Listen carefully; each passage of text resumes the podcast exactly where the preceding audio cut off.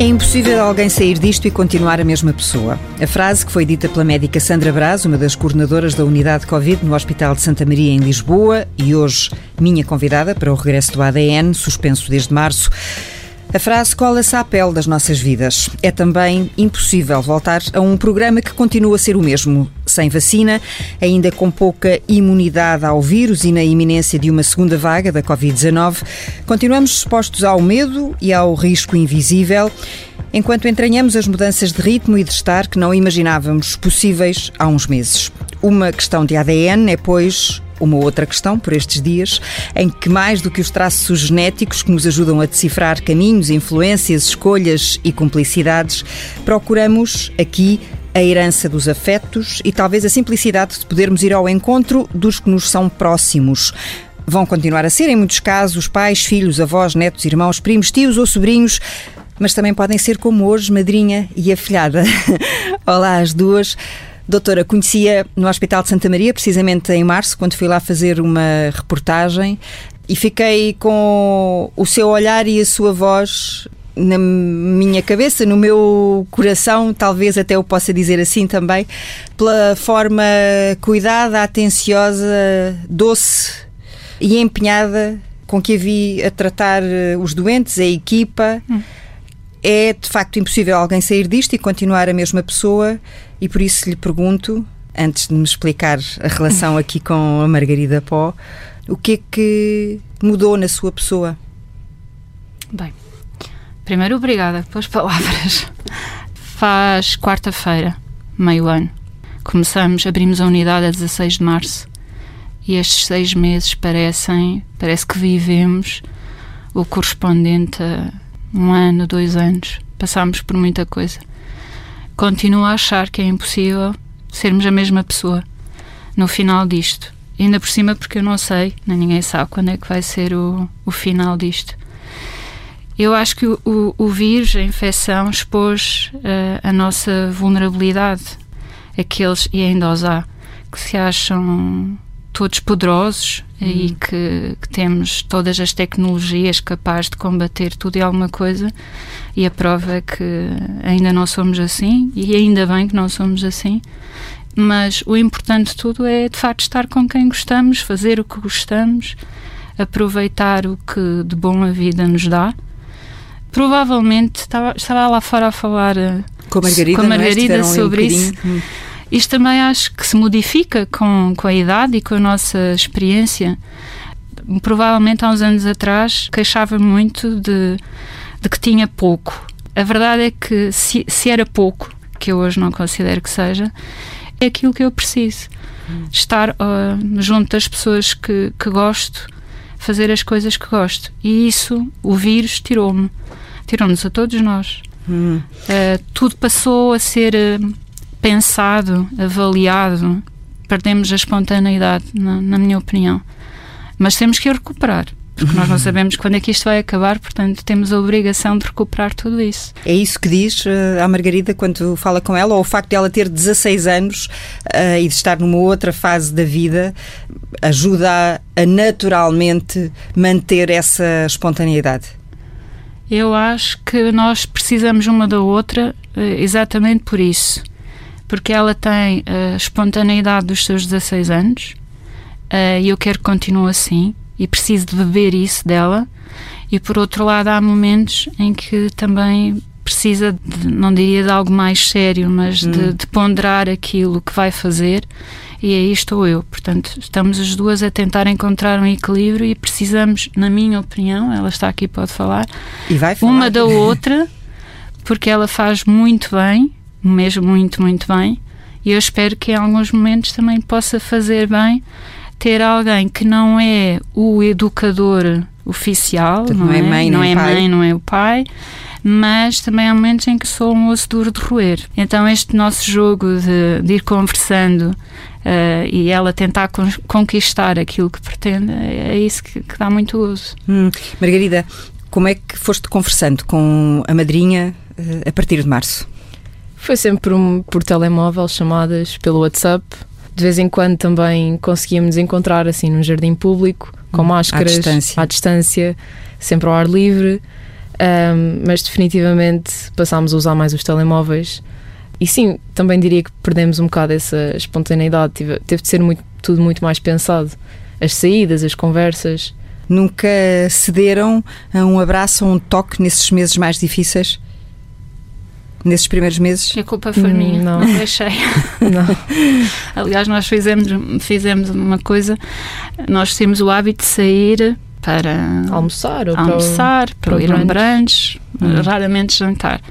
Eu tinha tantas saudades disso que mandámos vir comida e comemos à entrada do prédio, as duas lá sentadas, à distância. à distância, porque eu não queria entrar em casa. Isso passou-me, porque não dá para manter o nosso Não queria entrar em sua Em ca- casa em dela. casa dela. Hum. e não queria que ela entrasse na minha. Mas isso passou-me. Nós temos que também Uhum. ter bom senso relativamente à nossa saúde mental. Ou seja, eh, o ir para casa a pé e regressar ao trabalho a pé também, ao ponto de por uma vez em que foi de transportes públicos se ter sentido culpada É. com medo de poder estar a infectar eh, as outras pessoas. Essa ansiedade, esse medo tão à flor da pele passou. Passou. Eu via-me como um perigo para terceiros e, portanto, tinha. Tendo entrava no- exposição no hospital. Exatamente. Entrava no autocarro, não me sentia observada, obviamente, mas começava a pensar: e se eu estou infectada e transmito? E não querer entrar em, em casa dela ou deixá-la entrar na minha também. Mas não pode ser. Nós temos que ter bom senso e, acima de tudo, manter-nos emocionalmente eh, estáveis, senão não conseguimos, eh, não conseguimos tratar os nossos doentes. Uhum. Eu sentia a falta dela, e de estar com ela, com os irmãos, com os pais dela, com a minha mãe, com toda a gente. Claro que usamos máscara, eu aí sou, sou muito rigorosa nisso, se bem que agora estivemos as duas de férias, eu não, claro que não, não estávamos com máscara. Uhum. Mas hoje aqui no estúdio estão de máscara, falámos eh, sobre isso sim, ainda sim, sim. eh, com o microfone eh, fechado e, e a opção por manter a máscara. Para diz- proteger o outro. Uhum. É, é por isso que eu acho que, que, E- que defendo o uso de máscara, para proteger o outro. E porque eh, sente também, tendo em conta as funções que desempenha e a sua profissão, eh, sente também a necessidade de dar o exemplo. Exatamente. Hum. É isso mesmo. Eh, estive de férias duas semanas, estou assintomática, mas eu, eu contactei com outras pessoas. E, portanto, é uma questão de dar o exemplo. Eh, não estou a dizer que seja agradável, mas eh, é um mal necessário. É assim que temos que de, de- de encarar esta situação. Cumprir as regras, porque nós não podemos estar à espera que sejam as, as regras do, do governo ou as normas da Direção-Geral da Saúde ou os profissionais de saúde a porem um término nesta situação. Cabe a cada um de nós dar o seu contributo. Passa por isto, pelo distanciamento, pela máscara, pela desinfecção das mãos. Eu sei que estou a pedir algo muito difícil. E quando estamos a falar, por exemplo, num aniversário ou ou estamos ainda um bocadinho longe, mas o Natal vai chegar, é de facto muito difícil perceber como é que nós vamos festejar este Natal. Uh, se ouvirmos as notícias, uh, ouvir Uhum. qualquer coisa este fim de semana de um surto, entre aspas, depois de uma família decidir festejar um 94 aniversário. Eu consigo entender, porque, sobretudo, quando, quando se chega aos 94 anos, a questão é: no próximo ano vamos estar cá para festejar. O problema é que depois isto pode ter custos muito elevados. Não deixar de festejar, hum, mas a, forma como se festeja tem de ser diferente.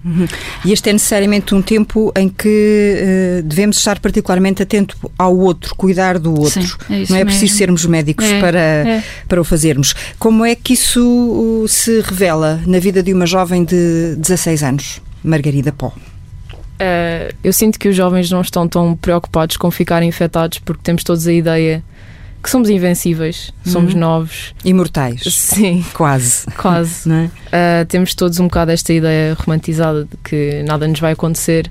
Só que, de facto, toda a gente com quem eu falei diz que o seu maior medo é, é infectar a família, infectar os outros. É essa a nossa maior preocupação, nem sequer é tanto por nós próprios.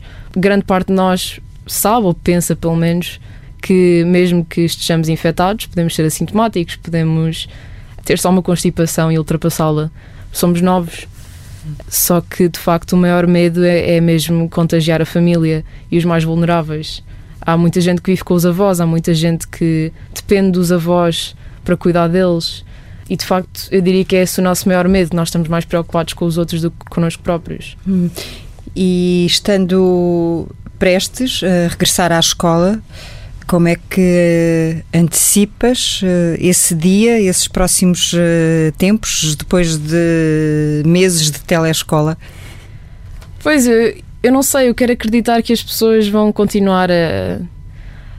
Um bocado a ter esse medo, porque claro que nós não podemos viver em medo, mas também temos de ter alguma noção, pensar hum. que agora podemos regressar ao normal só porque vamos voltar à escola e que podemos estar na escola sem máscara, podemos partilhar garrafas, o que quer que seja temos também ter um bocado essa noção e eu tenho algum receio, mas acho que vou ver como é que as coisas vão desenrolar e quero ter alguma esperança. Mas o que eu queria perceber é se permanece a vontade de aprender. Aquela vontade normal que nós temos de. Uh, às tantas estamos desertos pelo final das férias, nessas idades e o que queremos é voltar para a escola, já estamos cansados de férias, não é? Faz-nos falta esse, esse espaço, essa comunhão, esse contacto até com os professores, com uh, o pessoal ao, auxiliar, regressar, ver aquelas caras, sentir o cheiro da escola. Uh, isso perdeu-se pelo caminho uh, nestes últimos meses? Essa vontade? Hum. Acho que não. Uh, muita gente está, está desejosa de voltar à escola, de ter tudo isso de volta, claro. E pessoalmente posso dizer que gosto muito de aprender e também sinto alguma falta disso. A telescola não foi não foi a mesma coisa que estar numa sala de aula, que estar na escola, uh, com a comunidade, com os colegas, com os professores. E obviamente vai ser, vai ser muito bom e acho que nós todos temos um bocado essa, esse desejo de regressar. Acho que não se perdeu. Pelo contrário, até se intensificou. Há mais, uh, há mais saudade, mais uh, vontade? Sim, na verdade passou-se meio ano, nós não... Hum. Acho que nunca ninguém teve umas férias assim tão grandes. Portanto... Ah, pronto, a telescola foram férias, não é? ok. Está, é essa a percepção. Porquê? Porque nunca se saía de casa. Exato. Eu, eu disse férias mais no sentido de ficarmos em casa, de não interagirmos tanto com os outros, não estarmos mesmo no espaço de escola. Mas de facto, a carga de trabalhos eu diria que foi maior e que foi difícil a, a adaptação, até porque eu estou habituada a usar o meu computador e a fazer trabalhos e a fazer as fichas, só que de facto havia muita gente que nem computador tinha, havia muita gente que simplesmente não estava habituada e para quem foi muito difícil essa mudança. Portanto, essa adaptação. Sim, exato. Não foi, não foi férias, obviamente. Foi, foi difícil.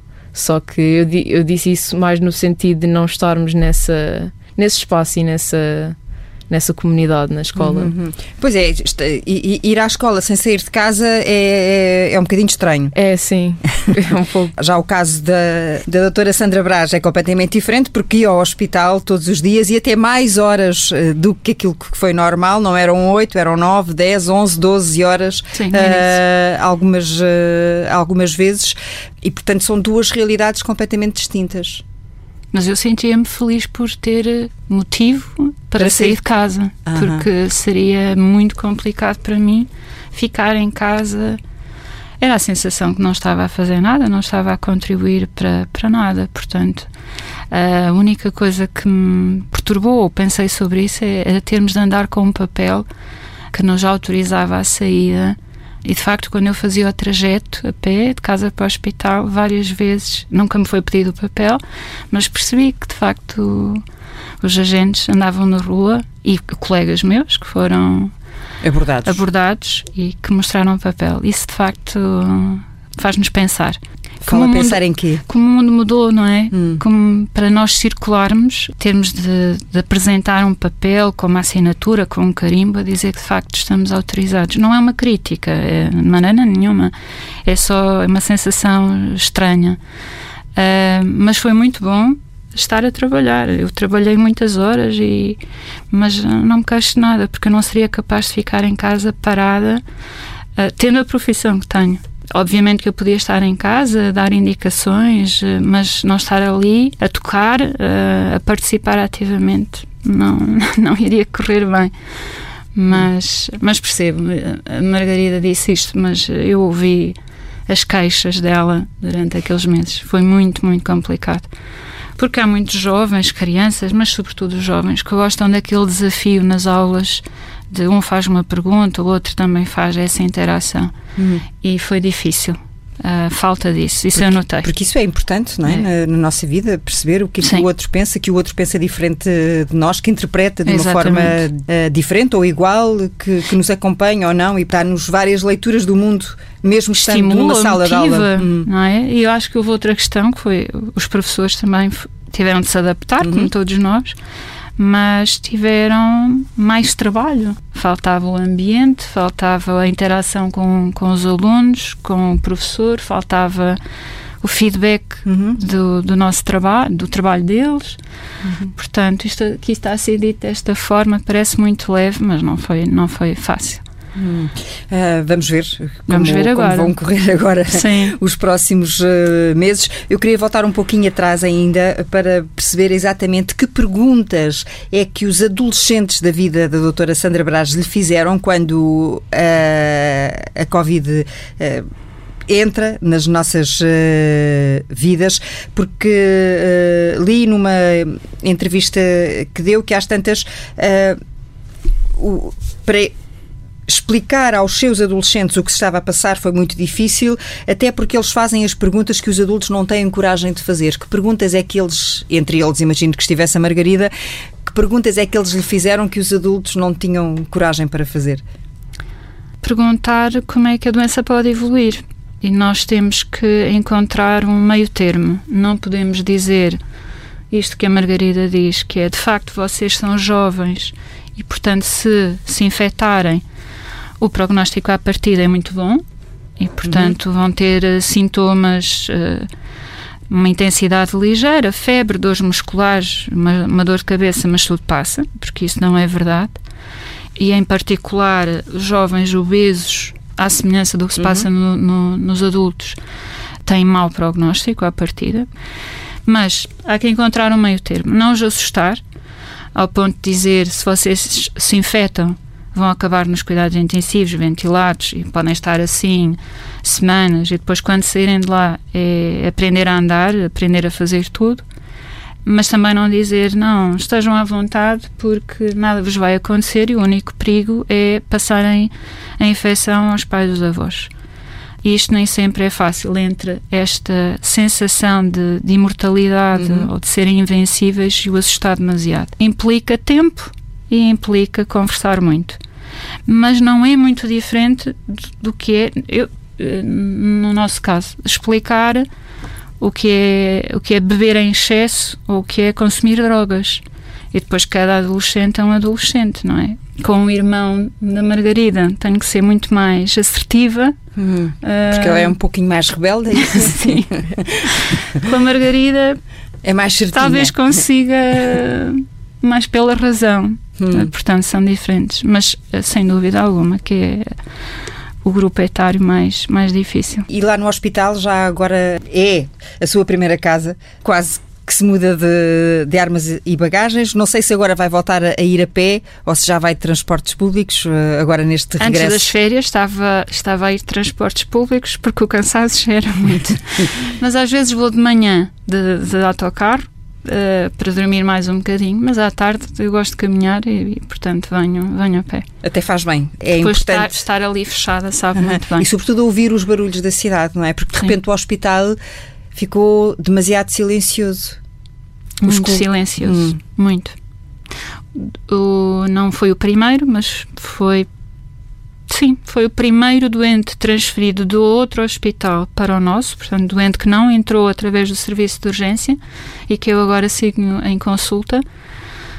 Ele vinha numa maca a ser empurrada pelos tripulantes na ambulância e não encontraram ninguém. Os corredores estavam completamente vazios e, e a sensação que ele descreve é assustadora.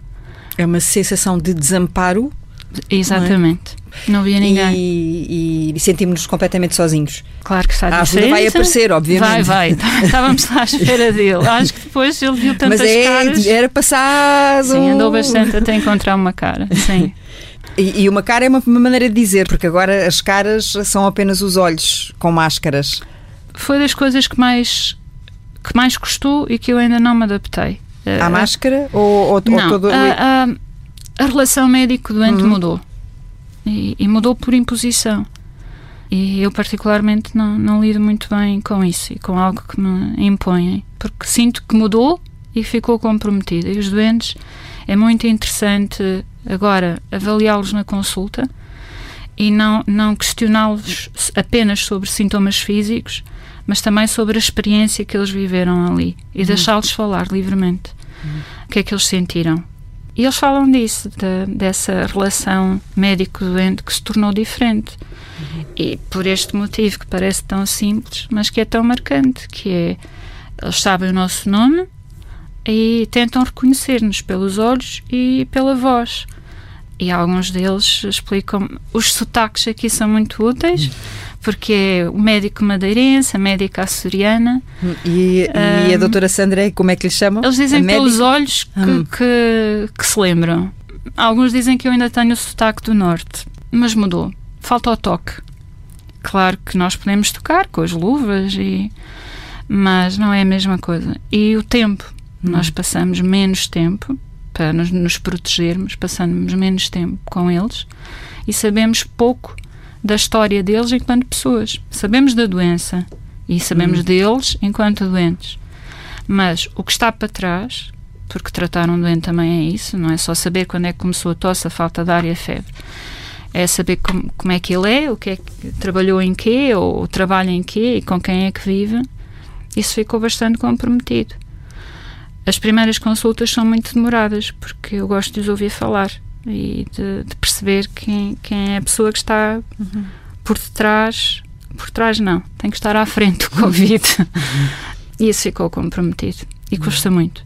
Uh, dizia, aliás, uh, já em março, que essa relação vos, vos, a vocês médicos, vos tinha sido roubada.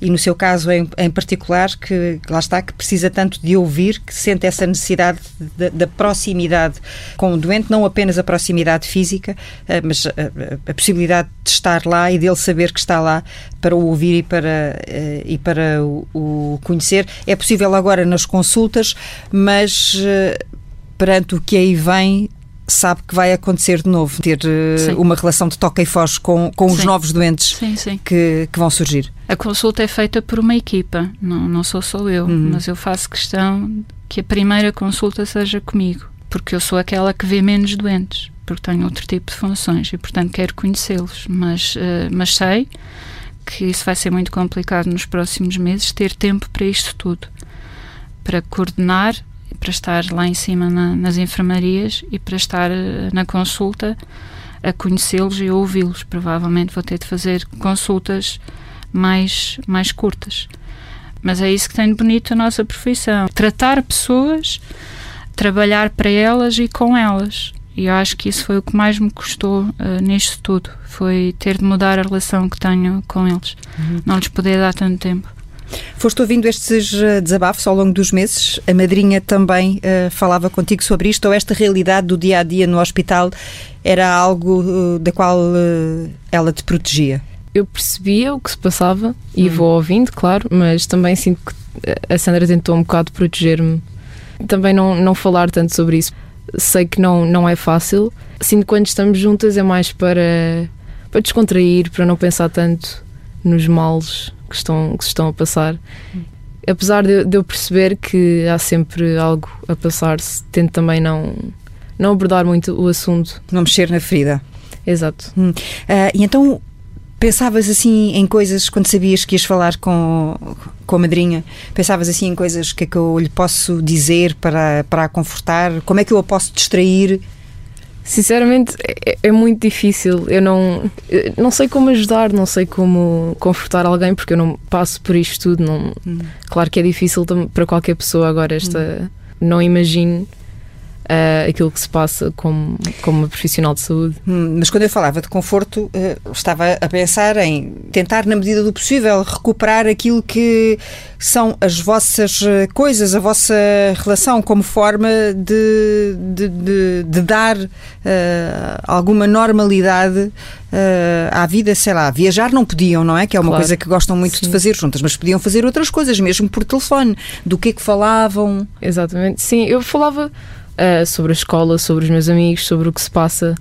Exatamente, eu, tentei manter a normalidade, uh, tentámos as duas. Hum. E foi exatamente o que a Sandra disse há bocado: nós chegávamos a ir uh, almoçar separadas num jardim, ao ar livre, para manter a nossa tradição, com os cuidados necessários, mas para não perder aquilo que nós tínhamos antes, porque temos de continuar, temos de seguir em frente com a vida e tentar uh, não perder a nossa relação e a, a nossa sanidade também. Uhum. Foi com a Margarida que a doutora Sandra Braz diz ter aprendido a relativizar o que vive dentro do hospital e a dosear o tempo que dedica à profissão. Eu não sei bem, sinceramente. uh, não faço ideia. Acho que o tempo que passamos acaba por. Uh, não sei bem o que é que.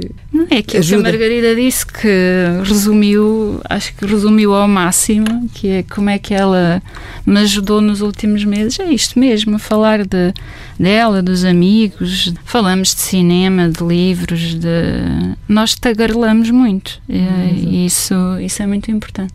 Exato. Margarida trouxe isso de facto. Eu aprendi a, a dosear o tempo que dedico ao hospital, não diria aos doentes, é ao hospital, que é outra coisa diferente. Claro que eu já sabia que havia muitas outras coisas além do hospital, mas ela, ela é muito importante. Aliás, toda a gente sabe que se fizer um telefonema a dizer que precisa de mim, eu tento adiar umas horas. Se o telefone tocar e for a Margarida, eu, eu digo que saio e vou ter com ela e depois volto ao hospital. Portanto, ela tem este provavelmente não sabia, está a saber hoje, hum. mas tem isto. Dá, dá uma leveza à minha vida que poucas outras pessoas, ou se calhar nenhuma, dá. É uma luz. É. Um, sendo que a Margarida já sabe que médica não quer ser. Exato. é pelo exemplo da madrinha. Talvez se não fosse a Sandra, talvez considerasse, apesar de eu não achar, nunca ter achado que fosse uma paixão que eu tivesse, mas definitivamente ao ver eh, o estilo de vida, não sei, não sei se é para mim e eu vejo a dificuldade. Pronto, o quão difícil é exercer hum. a profissão. Tenho esse exemplo e nunca me passou pela cabeça, acho. Hum. E já sabes o que quer dizer, já tens uma ideia do que podes. Tenho alguma ideia, sim. Hum? Estás eu... na área de humanidades? Estou. Hum. E gostava de seguir talvez a carreira diplomática, mas ainda hum. falta algum tempo, não sei. Uhum.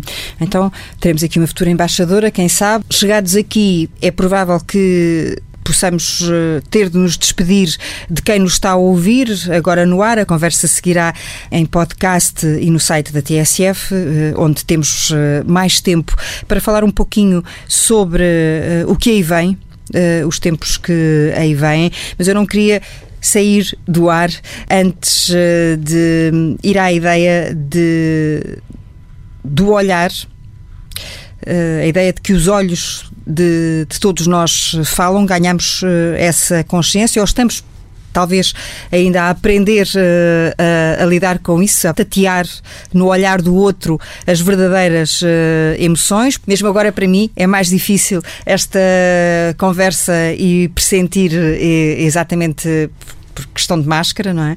E, e, e torna as, as coisas menos imediatas e talvez até menos espontâneas. Eu até me lembro que foi precisamente por causa do seu olhar que a reportagem da TSF em março se chamou Os Olhos Não Usam Máscara. É preciso saber uh, ouvir o olhar, como escreve o poeta Fernando Pessoa no Presságio? É preciso cada vez mais? É. É. É preciso parar. É preciso parar e dar atenção ao outro. É isso que eu acho. Ouvi-lo, vê-lo. Temos a máscara a tapar, mas sem dúvida alguma que basta ter vontade e vontade e arranjar tempo, que se arranja. A falta de tempo serve de desculpa para muita coisa. É isto que eu quero dizer, é uma questão de definir prioridades, não é? Provavelmente há 16 anos atrás eu achava que não iria ter tempo para estar com a Margarida e depois percebi que tinha de arranjar esse tempo porque ela era muito importante para mim. Mas temos, temos que ouvir mais e dar mais atenção ao outro e arranjar esse tempo, seja, seja de que forma for. É mais simples nos jovens, Margarida, essa troca de olhares? Talvez. Passamos tanto tempo uns com os outros que acabamos por já conhecer os tiques e hum. somos também um bocado mais românticos, portanto acho que sempre reparámos nos olhares, nos, nos olhos das outras pessoas, sempre vimos algo mais somos mais românticos, eu diria. Portanto, acho que é mais fácil ter essa empatia. E... Eu espero não ter perdido o romantismo, mas, mas acho que percebo a ideia que a Margarida quer, quer passar. Será então, nesta altura, um, um adeus eh, para, para o ar eh, e quero deixar o agradecimento aqui por uh, estarem presentes, mas uh, vamos uh, continuar para falar aqui um bocadinho do futuro e perceber como é que encara este novo período, este regresso, carregou as baterias e, portanto, vem pronta para o, para o segundo embate, para o segundo assalto. já regressou ao hospital. Esta é a sua primeira semana de trabalho. Antes de mais, eu queria fazer esta pergunta: vem aí uma segunda vaga? Infelizmente, acho que sim. Uh, não sei quando é que vamos poder afirmar com, com certeza, porque agora este aumento de, de casos uhum. que, que, temos tido. Nomeadamente este fim de semana, que foi Sim, uma, ten... fim de semana foi mais uma tendência que é? contrariou as restantes, Sim. não é? Uh, desde abril que não havia um número de, de casos tão, tão grande. Claro que eu não sou, não sou epidemiologista, nem tenho informação de saúde pública, mas ainda podemos atribuir eh, este aumento a várias circunstâncias. Aquelas que toda a gente fala, não é? As férias, os encontros familiares. Não sei se vai ser fácil dizer uhum. a segunda vaga está aí, mas acho que é inevitável ela, ela chegar. O hospital está a preparar-se. Vejo isto com preocupação, com cautela porque nós não temos problemas de espaço físico, mas o que me preocupa é o cansaço das equipas e também o próprio cansaço da população. Porque quando eu falo das máscaras, por exemplo, e do uso das máscaras, eu sei que aquilo que eu estou a pedir, hum. que é difícil. Uh, vamos entrar num, num, período em que as temperaturas vão baixar, portanto, agora juntamos nas planadas. Uh, temos uh, o ar livre, podemos fazer piqueniques, mas depois a temperatura desce e nós vamos querer estar em espaços fechados. E, portanto, ou não estamos com as pessoas com quem gostamos de estar, ou então hum, estamos todos de máscara em casa, como é que vamos fazer? Eu próprio não, não tenho resposta para isso. Portanto, é isso que me preocupa, é a, o cansaço dos profissionais de saúde, porque não vamos aqui porque isso não se mede, o cansaço dos, uhum. dos assistentes operacionais, o cansaço dos médicos, o cansaço dos enfermeiros, mas a, a, os enfermeiros é uma, é uma, classe que passa mais tempo com o doente do que os médicos, porque são eles que, que ajudam ou que fazem a higiene do doente, que dão a medicação, e é muito, muito difícil vestir aqueles fatos, estar horas com os fatos, e começam a estar cansados. Se não temos problemas de espaço físico, não nos podemos esquecer que para abrir enfermarias precisamos de profissionais, portanto, precisamos de eh, enfermeiros, precisamos uhum. de médicos. E é esse o meu receio. É que não tenhamos recursos humanos. Recursos humanos. Hum. Confio, obviamente, na, nas, nas direções de cada hospital, mas é isso que me preocupa. Estamos longe de conhecer esta doença e tudo o que ela envolve, mas já temos equipas formadas, temos normas uh, de atuação, temos protocolos terapêuticos, portanto, temos isso que serve de vantagem em relação hum. a, a março. Hum. E temos outra questão muito importante que é a gripe sazonal e como é que nós vamos distinguir para perceber se o doente que nós temos à nossa frente tem uma gripe por uma influenza A ou uma influenza B ou afinal tem uma, uma infecção por SARS-CoV. Portanto, nós vamos ter de alargar as enfermarias para receber os doentes que são designados. Nós agora também temos uma uhum. linguagem nova. Os cinzentos, os suspeitos. Portanto, há o doente que claramente não tem clínica respiratória, ótimo, é internado numa enfermaria de gastro ou de cardiologia, seja lá o que for. Há aqueles que têm infecção confirmada, sabemos onde é, para onde é que eles vão, mas depois há um vasto número de doentes, e eu acho que vai ser São mesmo cinzentos. vasto. Os cinzentos ou os suspeitos, que é, têm queixas respiratórias. E o que é que é isto? É uma pneumonia bacteriana, é uma pneumonia viral, é por influenza, é por SARS-CoV-2. E nesses Isto- casos o que é que se faz? Agiliza-se automaticamente a despistagem da, Sim, sim. do vírus, não é? Sim. Mas por vezes a clínica e os próprios exames de imagem são eh, sugestivos de ser infecção por SARS-CoV e, portanto, um teste negativo não chega para excluir o diagnóstico. O doente terá de ser internado numa zona cinzenta para repetir o teste. E aí sim, se tiver um segundo teste negativo ou se tiver um, um teste não, não na, na nasofaringe, mas uma, uma pesquisa negativa nas secreções, eh, conseguirmos dizer que, que a infecção está excluída e o doente pode sair dali e ir para uma enfermaria dita, lá está, esta nova linguagem, que também não é, não é bonita, de doentes normais Hum. ou doentes limpos. Isto é. Ainda não é fácil de usar esta nova linguagem. E o que é que mudou na linguagem entre a equipa? Eh, médicos, assistentes, enfermeiros, eh, as- os funcionários que vão à porta da unidade porque não podem entrar e que recebem por telemóvel e por SMS os pedidos das coisas que vocês precisam para vos ir levar e depois entra tudo num saco e é desinfetado. Enfim, é, É. uma canseira. O- Mas eh, eu tenho. Isso foi, foi uma coisa boa que a Covid-19 nos trouxe. O pai da Margarida diz que o Hospital de Santa Maria é um porta-aviões. Eu concordo com ele. E vivíamos, trabalhávamos muito afastados. E nós comunicamos mais e comunicamos melhor, quer entre grupos profissionais, estou a falar de assistentes operacionais, de equipas de enfermagem, médicos, técnicos de cardiopneumologia, de, de, de, de radiologia ou de imagiologia, comunicamos mais. Acho que finalmente percebemos, ah, ou alguns perceberam, que é impossível tratar os doentes ah, se não nos unirmos e trabalharmos em conjunto. Porque a abordagem de qualquer doente deve ser multidisciplinar. A não ser que seja um doente que é internado por uma apendicite, mas até aí o cirurgião tem, tem de falar com, com os colegas de anestesiologia. A abordagem da Covid-19 é, sem dúvida alguma, multidisciplinar. Eu recebo o doente na urgência com um quadro respiratório e vou precisar dos colegas e dos técnicos do laboratório para fazer o teste. Eu preciso dos colegas da imagiologia. E isso uniu-nos.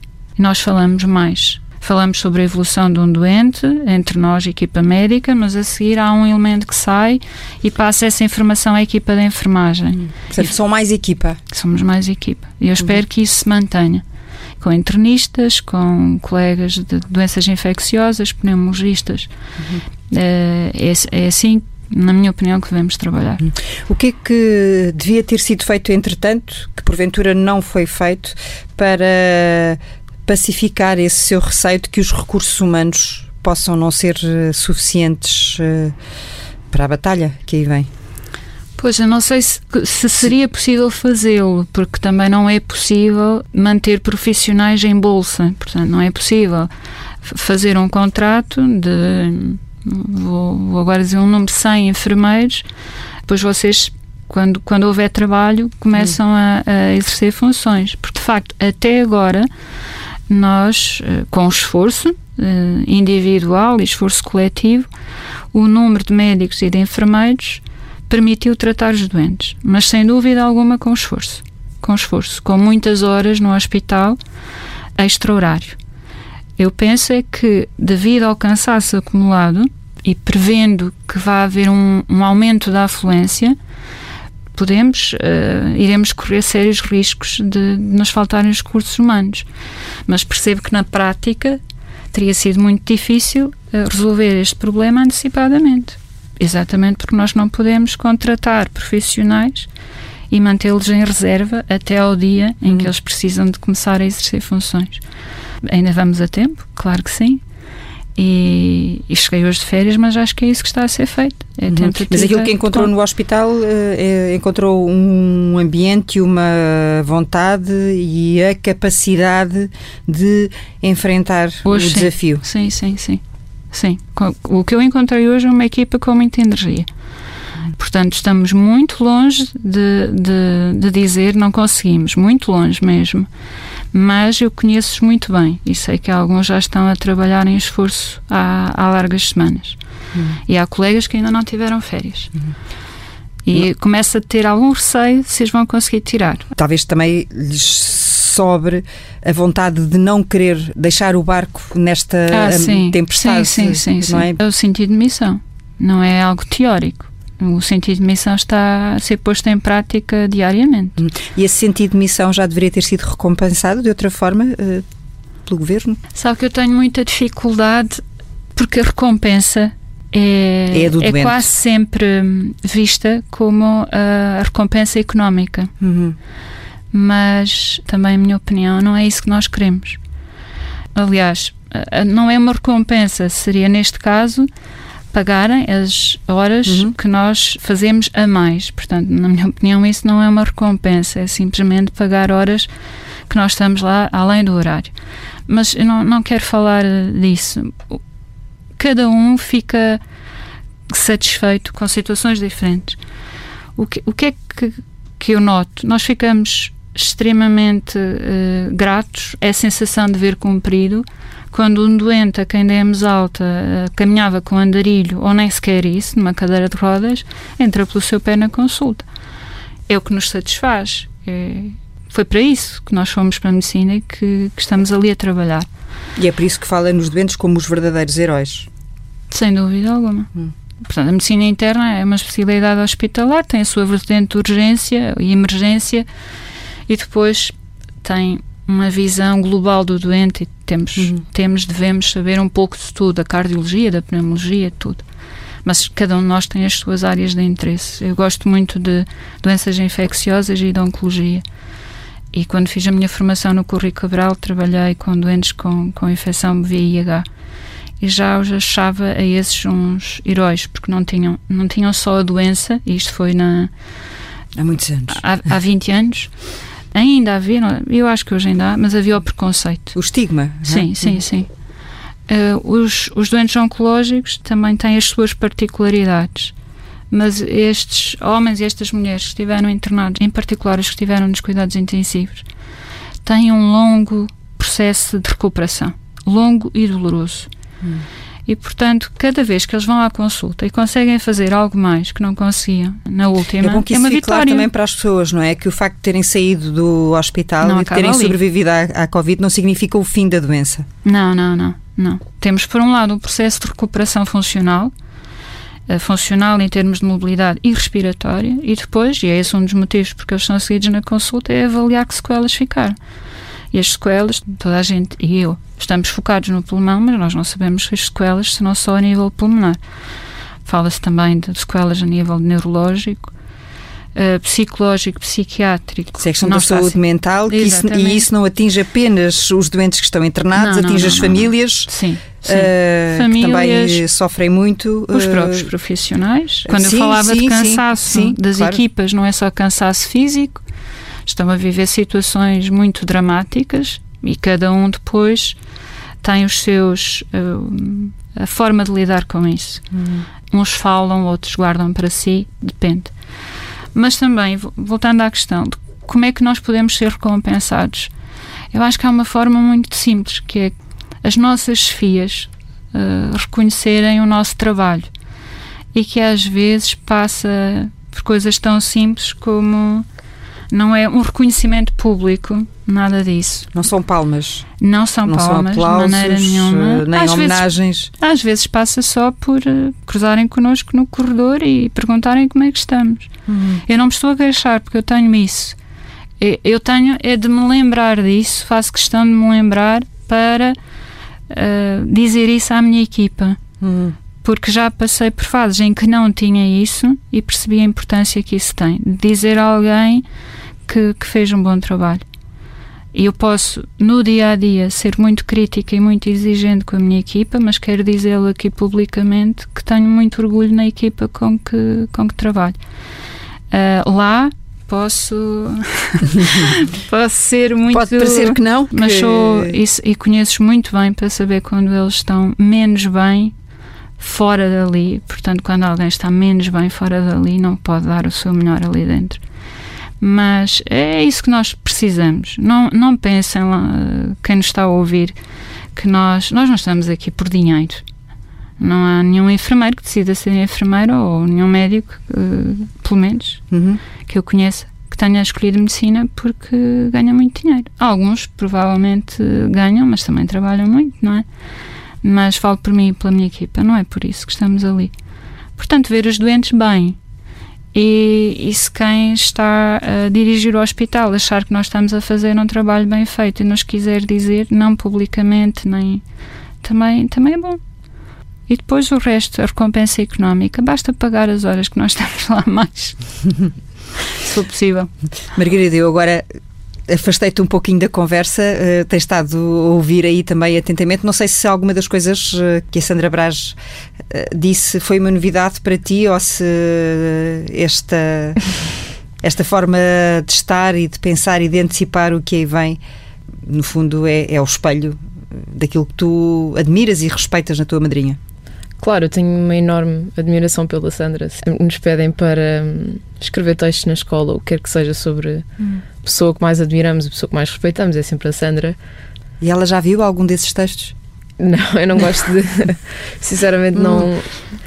Mesmo mostrar aos meus pais sobre qualquer texto, eu não, não sou grande fã de mostrar aos outros. Hum, pronto, vai mas... só mesmo para o professor. Sim, hum. é algo hum. pessoal, mas que pronto, o professor tem de ver, não é? Mas claro tenho uma grande admiração e apesar de não saber de tudo o que se passa, uh, eu vou percebendo algumas dificuldades que são ultrapassadas e algumas das coisas que vão acontecendo, apesar de não saber tudo, tenho sempre essa, essa admiração. Eu não queria ir-me embora sem lhe pedir um. Não é bem um favor. É porque eu nunca lhe vi a sua cara. e então ia-lhe pedir para tirar a máscara e já agora a Margarida também podemos acabar só um bocadinho assim. E é a possibilidade, eu bem vi a fotografia que me enviou, mas está a ver, é a primeira vez que vejo para lá dos, seu, dos seus Sim. olhos e isso também é importante, nem que seja por um breve instante e é uma forma também de vos agradecer a presença para o regresso deste programa Obrigada. e de desejar melhor uh, possível para os próximos tempos Obrigada. no desempenho da sua missão. Obrigada, muito obrigada.